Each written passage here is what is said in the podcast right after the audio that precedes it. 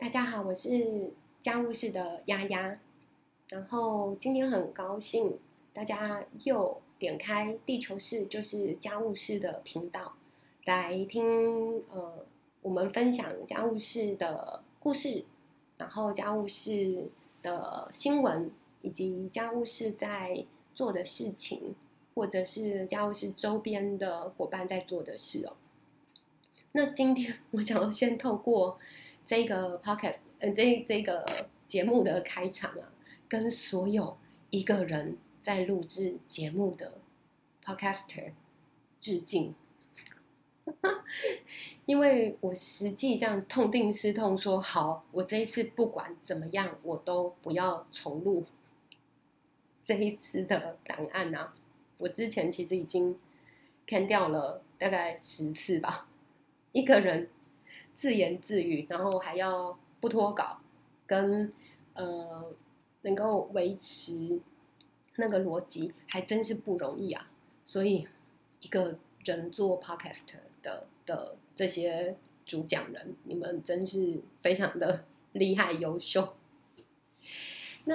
呃，今天主要是要跟家务呃跟大家介绍说，在家务室一楼啊，这个呃永续环境。友善杂货店里面呢，有几个商品是我们自己觉得它故事非常有趣，然后它的设计理念也非常呃精彩的。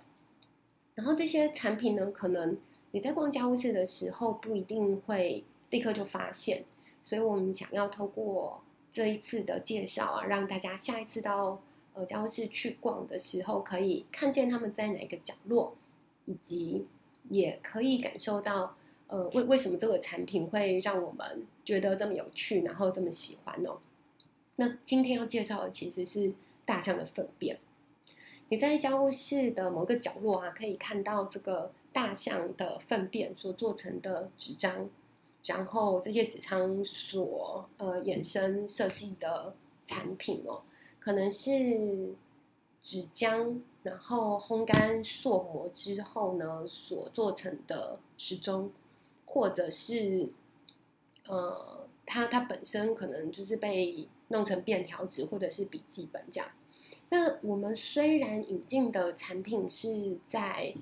是是泰国的品牌，但是这一个呃象粪纸啊，它的一开始的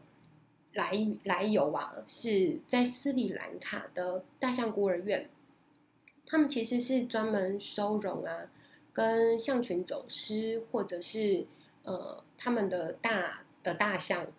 被射杀啦，或受伤啦，以至于没有办法再继续照顾小象，然后这些需要被被呃人为照顾的这种小象群哦。那这些的这个孤儿院呢，其实它有蛮辛苦，需要营运的这些成本。包括就是人力的支出啊，或者是他们其实非常苦恼的，就是每天大象这样吃喝拉撒所呃排出的排泄物，就这些堆积如山的粪便。然后呢，在这一个大象孤儿院的附近，刚好有一间造纸的工坊。这个造纸工坊的老板啊，其实他的原料来源。大概就是得挨家挨户的去找废纸啦，然后呃去收这些呃草的杂草等等。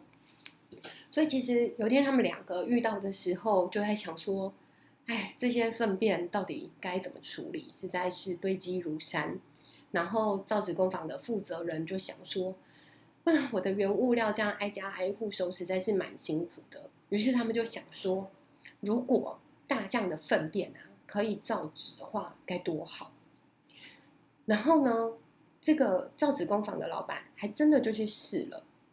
所以他就把这些呃大象的粪便啊拿去过滤啊、清洗啊、打浆啊、烘干啊、夯实啊，居然就做出了一张又一张，就是非常光亮，然后没有味道，而且呃质感很有趣的这些象粪纸这这种产品。然后这件这个产品里面，当然有趣的是，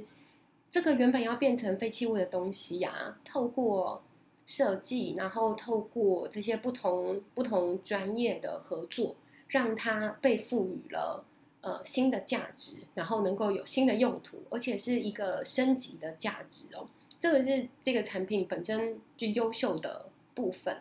可是它让我们觉得最有趣的，其实是它衍生出去的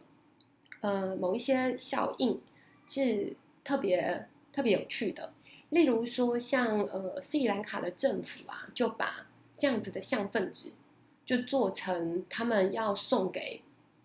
呃，就是他们出国参访的时候啊，送给其他国家的政要的礼物。像听说在二零零二年啊，他们在访问美国的时候呢，就送给布希的夫妇，呃，这个象分子做成的信封礼盒。然后，那个联准会的主席鲍威尔也得到了一份像分子相关的礼物，这样，对啊。然后在斯里兰卡也有不少的政要啊，其实他们会呃把这样子的呃像分子作为他们的名片，然后跟别人介绍的时候，会很骄傲的提到这个斯里兰卡在处理呃大象的议题。或是照顾的议题，或者是他们设计的能量，这个是一个产品，它能够延伸出去，呃，有让让它有更有力气的一些呃渲染力哦。所以这个是我们蛮喜欢跟来店里，不论是参访的学生呢，或者是呃做导览的这些朋友分享的一个故事。所以，如果下次你到家务室来的话，其实可以实际的来摸摸，然后来闻看看呢这个象粪产品。那我们刚刚提到说，这个呃，这个象粪纸的一开始是斯里兰卡嘛？那其实这个点子啊，在二零零六年的时候得了荷兰世界挑战的这个这个比赛，在里面得了奖哦。那也因此呢，让其他的国家看见这样子的设计理念，然后看见这样子的可能性。所以泰国，也就是呃，我我们家务事所引进的品牌的所在地哦，就泰国的动物园、美国的动物园呢，跟德国的动物园也开始用象粪呃作为造纸的原物料。那这个是今天想要跟大家分享这个。呃，东西物件背后的故事，然后希望你下一次来逛家务室的时候，能够看见在这个产品背后，其实它有一段很有趣的来源。谢谢大家。